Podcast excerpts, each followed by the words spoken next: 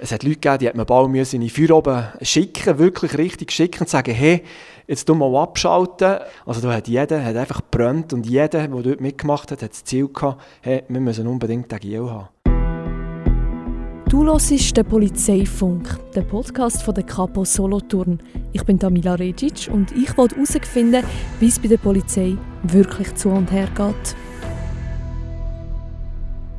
Wie funktioniert so eine Sonderkommission zum Beispiel, wenn jemand entführt wird? Oder wie ist es, an einem Drogenkreis oder an einem Menschenhandelfall dran zu sein? Da kennt sich besonders gut Michael aus, der in 2011 auf der Kriminalabteilung bei der Fahndung Olten gelandet ist. Ah, dort können meine Lehre machen, in dem Sinne im kriminalpolizeilichen Bereich. Ich habe dann auf die Fahndung auf Solothurn gewechselt und seit 2015 bin ich jetzt auf dem Ermittlungsdienst. Du hast jetzt schon gesagt, Ermittlungsdienst. Was kann man sich da genau darunter vorstellen, wenn man noch nichts von dem gehört hat? Ein Bereich, ein ermittelnder Dienst innerhalb der Kriminalabteilung. Wir sind hauptsächlich für äh, komplexe Delikte zuständig, mit interkantonalen, gar internationalen Zusammenhängen. Ähm, unser Dienst ist im ganzen Kanton tätig. Das ist vielleicht der Hauptunterschied auch zu den Fahndungsdiensten, die ja eher regional organisiert sind, respektive zuständig sind für ihre Delikte. Und unser Hauptaufgabenbereich ähm, ist hauptsächlich eben im Bereich Leib und Leben, also Tötungsdelikte beispielsweise, aber das könnten auch Entführungen sein, Betäubungsmitteldelikt, äh, Menschenhandeldelikt oder auch komplexe Eigentumsdelikte, wenn es irgendein komplizierter Raub oder äh, Diebstahl oder irgendwas in diesem Bereich ist, dann sind wir zuständig vom Ermittlungsdienst, genau. Also euer Schwerpunkt liegt wirklich auf diesen komplexen und längeren Fällen? Das ist korrekt so, genau. Wir kommen selten irgendeinen kleinen Mäppli-Fall, wenn man dem so darf sagen, über, wo man nachher innerhalb von ein paar wenigen Tagen abgearbeitet hat. Wir haben auch solche Aufgaben, die man kurz, schnell erledigen kann, selbstverständlich. Aber äh, die Hauptaufgaben, die Hauptfälle bei uns sind definitiv solche, die länger andauern, wo man sich Zeit muss nehmen, Zeit, die wir uns auch können um ein bisschen tiefer graben und äh, können wirklich ermitteln, ja, wo wir uns reinknäulen können. Kann man das im Schnitt sagen, wie lang oder kurz so ein Fall gehen kann? Was ist so ein bisschen die Range, die man hat? Oh, die Range das ist noch schwierig zu definieren. Das kann von wenigen Tagen oder wenigen Wochen bis über Jahre hinweg kann das gehen. Das ist effektiv von Fall zu Fall unterschiedlich. Manchmal hat man auch das Gefühl, man hat einen Fall fertig und dann kommt man am anderen Tag ins Büro und dann hat sich wieder irgendetwas ergeben und dann geht es wieder weitere Monate weiter und man muss dranbleiben und weiter ermitteln, weitermachen ja, es braucht Schnuff, wenn wir dort bei uns arbeiten, äh, mit unserem Aufgabenbereich. Das ist so. Gibt es auch öfters mal, dass man einen Fall eben nicht abschließen kann, dass das einem einfach recht lang verfolgt, wenn man irgendwie auf irgendwelchen Raub- oder Drogenkreis dran ist, dass man da nie wirklich zum, zum Abschluss kommt in dem Sinn? Das könnte man, ja.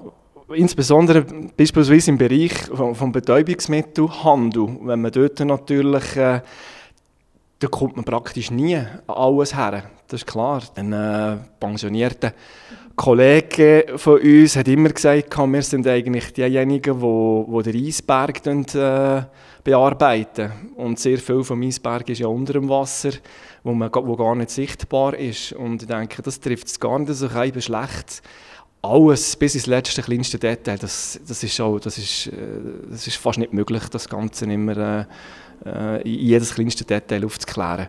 Bei gewissen Delikten ist klar, wenn es natürlich dann im Bereich von Leib und Leben geht, Tötungsdelikte etc., dort gibt es keine Abstriche, das ist klar, dort gehen wir in die ganz kleinsten Details rein.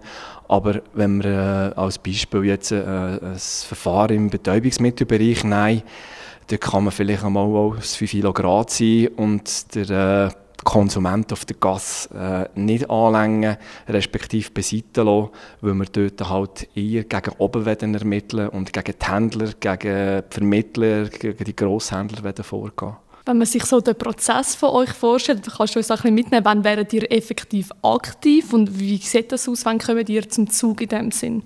Das ist unterschiedlich. Unsere Verfahren werden äh, eröffnet durch Hinweise, die wir bekommen, beispielsweise von anderen Kantonen die in ihren Verfahren gewisse Feststellungen gemacht haben, wo sie nachher uns weitergeben, um zu schauen, was man hier machen kann oder muss machen. Das kann sein, dass wir äh, eigene Hinweise haben aus Erkenntnis von eigenen Fällen oder aus Beobachtungen von anderen äh, von Chorangehörigen. Sie gibt das aus der Uniform, wenn sie irgendetwas feststellen, wo sie uns melden, wo wir müssen genauer hinschauen und aus dem heraus gibt sich dann ein Fall.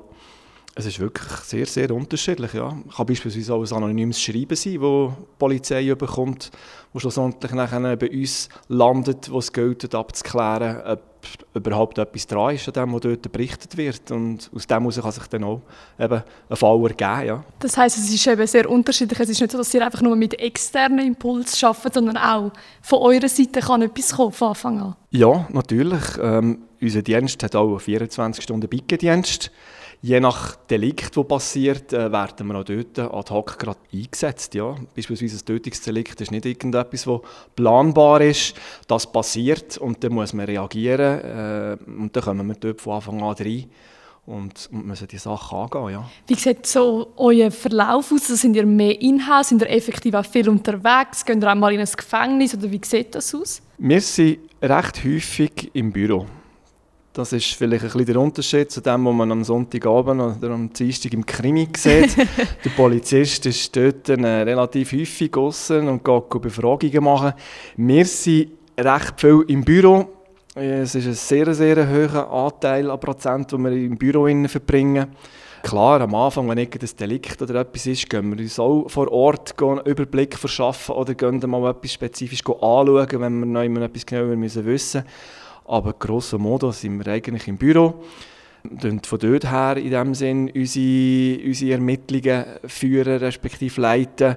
Unser Auge in gewissen Delikten ist zum Beispiel auch die Observation. Also wenn wir jemanden beobachten wollen, können wir das nicht selber machen. Dann haben wir den Auftrag an unsere Observation gegeben und dann sind die vor Ort und schauen und uns Beobachtungen rückmelden, wo wir dann wiederum weiter können entscheiden können, wir weiterfahren wollen. Ja, und wenn es zu einer Anhaltung gekommen ist, dann ist klar, dann sind wir auch diejenigen, die dann ins Gefängnis gehen, Befragungen machen oder Leute, die wir zuführen, respektive vorladen bei uns hier im Haus und dann machen wir hier Befragungen. Das heisst, ihr habt so ein bisschen das grössere Bild in dem Sinne äh, unter Beobachtung? Ja, das ist so. Der äh, fallführende Kollege oder Kollegin bei uns, äh, mit dem Fall betraut ist, der muss selbstverständlich die Übersicht halten über alles, über den ganzen Fall. Immer in Zusammenarbeit selbstverständlich mit der Staatsanwaltschaft. Der Staatsanwalt oder die Staatsanwältin ist Verfahrensführer oder Verfahrensführerin. Sie geben ja auch die Aufträge eigentlich der Polizei. Und äh, ja, das geht Hand in Hand mit der Staatsanwaltschaft und der Polizei und da muss der Überblick selbstverständlich immer gewährt werden. Wie ist so euer Team aufgestellt? Hat jeder so ein bisschen seinen Bereich, den er am liebsten macht oder zuständig ist? Macht jemand zum Beispiel nur Drogendelikt, jemand etwas im Rotlichtmilieu oder sind ihr quasi querbeet durch, macht ihr alles? Prinzipiell machen wir querbeet alles von Betäubungsmitteldelikt über Rotlichtdelikt, Menschenhandelsdelikt bis zu Eigentumsdelikt. Aufgestellt selber im Dienst sind wir mit drei Fachbereichen. Der eine Teil ist, wie gesagt, der Betäubungsmittelbereich. Ähm, dort ist man natürlich einfach zuständig. Äh, ich frage Ansprechpartner für Betäubungsmitteldienste von anderen Kantonen oder auch gegenüber dem Bund, wenn dort etwas kommt. Und man tut dort auch komplexe Ermittlungsverfahren im Bereich des Betäubungsmittelhandels durchführen. Äh, der zweite Part ist Rotlichtbereich und internationale Polizeikooperation, die ein Kollege hat. Dort ist man auch Ansprechpartner gegenüber den anderen Kantonen, dem Bund, Amtsstellen, wie zum Beispiel das Migrationsamt oder Amt für Wirtschaft und Arbeit, NGOs, Opferberatungsstellen im Bereich natürlich eben mit äh, Prostitution, äh, Zwangsprostitution, Ausbeutung Arbeitskräfte etc. Und der Teil, wo ich der fachverantwortlich bin, organisiert die Basiskriminalität. Wir kommen Fälle zusammen vom Vermögensdelikt, wo international, häufigerweise aber interkantonal, kantonalen Bezug haben. Aber das sind nur wir drei Fachbereichsleiter eigentlich, die so ein bisschen punktuell die Schwerpunkte haben und die, ja, die Bereiche betreuen.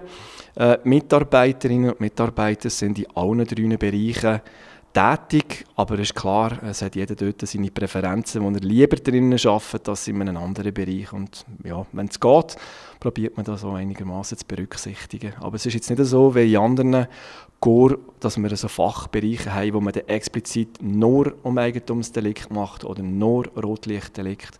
Das haben wir hier bei uns im Capo Solothurn nicht. Wenn wir das so mal durchspielen, also einen Fall, wie sieht das jetzt aus, wenn das am, am Morgen Meldung reinkommt, wie, wie sieht dann so dein Alltag aus? Ja, das ist unterschiedlich. Respektive, es kommt ein bisschen auf den Fall drauf an, natürlich. Also wenn wir äh, beispielsweise ein Tötungsdelikt haben, wo uns hier gemeldet wird, dann müssen wir natürlich die entsprechende Partnerorganisation mit beiziehen. Also das heisst, von Anfang an müssen wir die Staatsanwaltschaft mit ins Boot nehmen. Wir müssen schauen, was wir äh, vor Ort haben. Äh, wir müssen Spurensicherung aufbieten. Dort bleibt natürlich eine Koordination von der Aufbietung von dem Ganzen bei uns, dass wir dort an alle Partner denken. Es kann sein, dass das Institut für Rechtsmedizin direkt an dort muss kommen. Und dann gibt es sicher auch Absprachesitzungen nachher wer macht was. Das kann sein, dass man irgendwie Auskunftspersonen muss befragen oder Zeugen, jemand, der etwas gesehen hat, kann befragen. Äh, das können Leute machen, beispielsweise auch in der Sicherheitsabteilung von der Uniform, die als erstes vielleicht vor Ort waren, die dort mal erste Befragungen machen.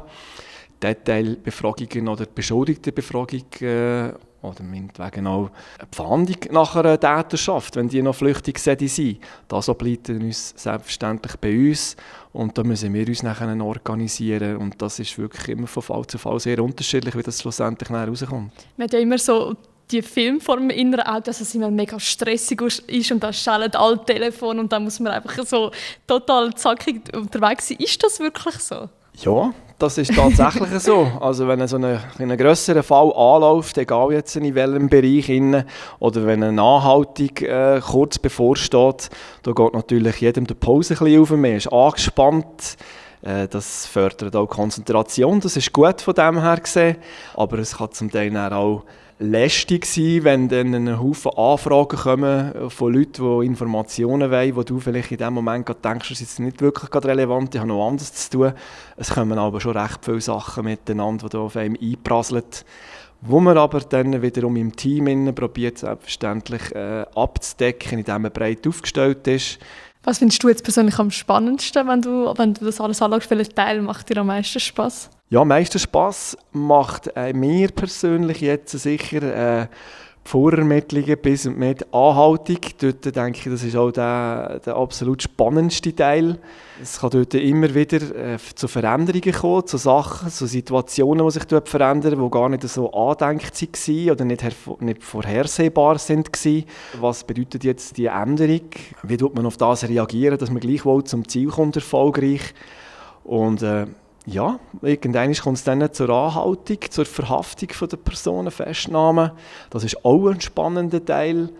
Und dann geht es meistens über dann zu den Befragungen, was ebenfalls spannend ist, kann aber auch mühsam sein, je nachdem, wie halt das Gegenüber mitmacht oder auch nicht. Oder dem sie Anwalt oder dem sie Anwältin. Da haben wir auch immer verschiedene Leute, die natürlich noch mit einspielen. Und ja, zum Schluss äh, kommt nachher natürlich dann der grosse Part, der auch dazu gehört, zum Abschluss das Ganze auf Papier bringen. Wir tun ja die äh, Fälle so wie fertig rapportieren, also auf dieser Grundlage schlussendlich nachher der Staatsanwalt oder die Staatsanwältin effektiv auch eine Nachlage erheben und das dem Gericht unterbreiten. Also das muss schlussendlich auch rechtlich alles zusammen verhaben, es muss alles zusammen super lückenlos dokumentiert und beschrieben sein, was ist effektiv der Vorhalt wo hier gemacht wird.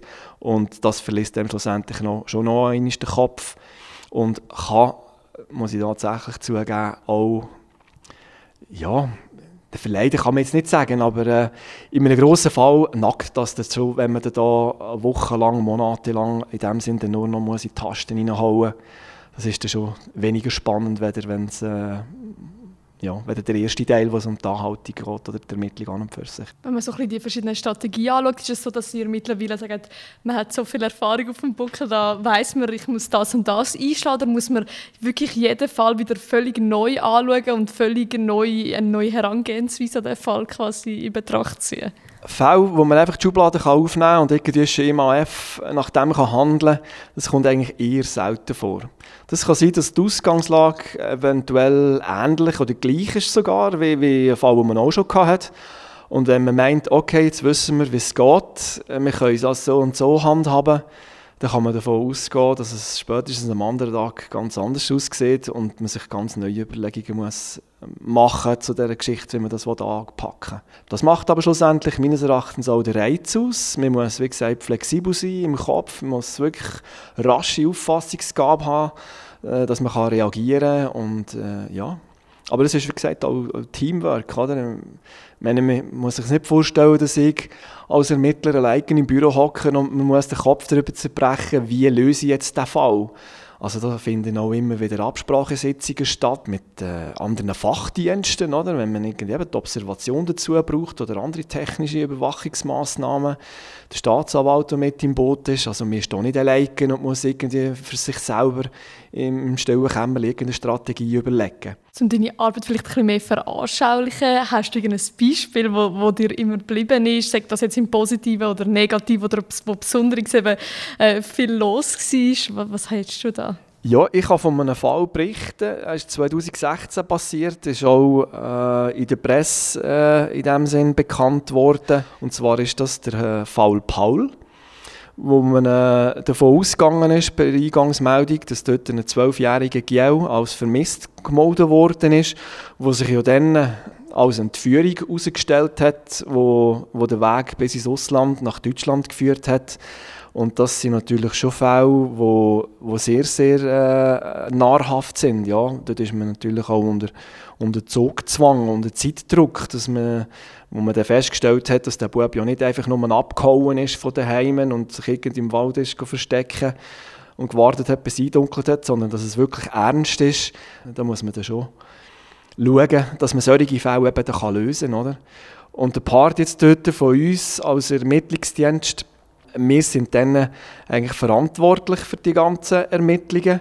In so einem Fall tun wir ein Einsatzbüro einrichten, also eine, ja, wie eine Sonderkommission in dem Sinn, wo wir vorstehen, zusammen mit dem Staatsanwalt und auch einem entsprechenden Kripo-Offizier, wo man Aufträge erteilen an, an die anderen Kollegen, die helfen, die Abklärungen zu machen.